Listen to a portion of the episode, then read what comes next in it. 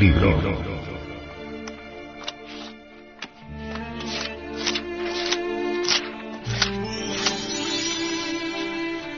Tratado de Psicología Revolucionaria.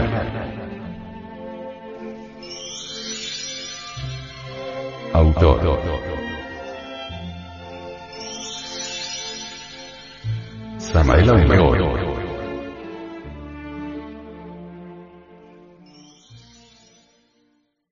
Este libro fue pasado a formato sonoro digital, para facilitar su difusión. Y con el propósito de que así como usted lo recibió, lo pueda hacer llegar a alguien más.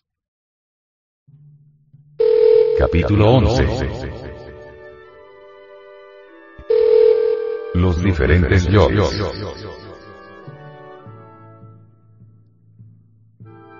Mamífero racional equivocadamente llamado hombre, realmente no posee una individualidad definida.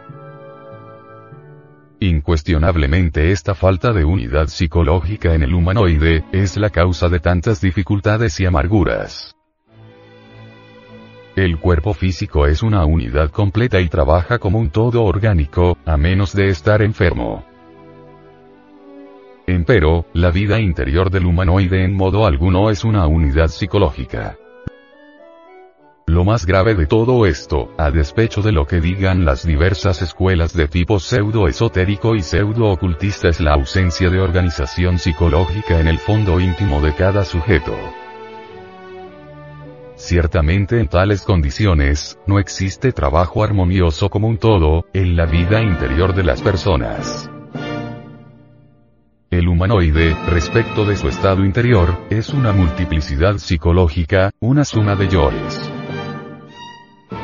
Los ignorantes ilustrados de esta época tenebrosa, le rinden culto al yo, lo endiosan, lo ponen en los altares, lo llaman alter ego, yo superior, yo divino, etc no quieren darse cuenta los sabiondos de esta edad negra en que vivimos, que yo superior o yo inferior, son dos secciones del mismo ego pluralizado. El humanoide no tiene ciertamente un yo permanente sino una multitud de diferentes yoes infrahumanos y absurdos. El pobre animal intelectual equivocadamente llamado hombre, es semejante a una casa en desorden donde en vez de un amo, existen muchos criados que quieren siempre mandar y hacer lo que les viene en gana.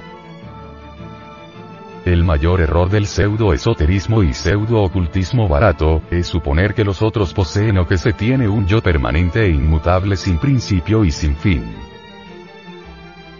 Si esos que así piensan despertaran conciencia aunque fuese por un instante, podrían evidenciar claramente por sí mismos, que el humanoide racional nunca es el mismo por mucho tiempo. El mamífero intelectual desde el punto de vista psicológico, está cambiando continuamente. Pensar que si una persona se llama Luis es siempre Luis, resulta algo así como una broma de muy mal gusto. Ese sujeto a quien se llama Luis tiene en sí mismo otros yoes, otros egos, que se expresan a través de su personalidad en diferentes momentos y aunque Luis no guste de la codicia, otro yo en él, llamémosle Pepe, gusta de la codicia y así sucesivamente. Ninguna persona es la misma en forma continua, realmente no se necesita ser muy sabio como para darse cuenta cabal de los innumerables cambios y contradicciones de cada sujeto. Suponer que alguien posee un yo permanente e inmutable equivale desde luego a un abuso para con el prójimo y para consigo mismo. Dentro de cada persona viven muchas personas, muchos yoes, esto lo puede verificar por sí mismo y en forma directa, cualquier persona despierta, consciente.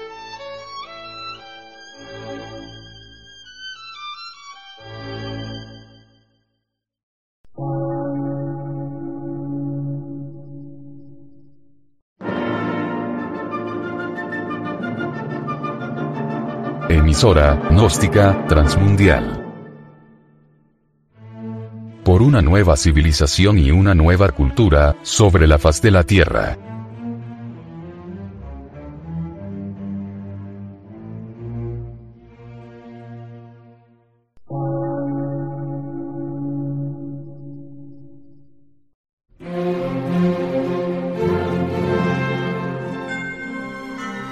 Medio de radiodifusión, científico, artístico, místico y filosófico, de la Asociación Colombiana de Centros de Estudios Gnósticos, Antropológicos, Psicológicos y Culturales. A.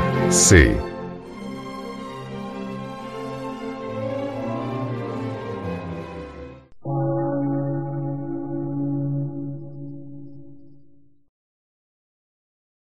Lectura en movimiento. Difusión sin fronteras.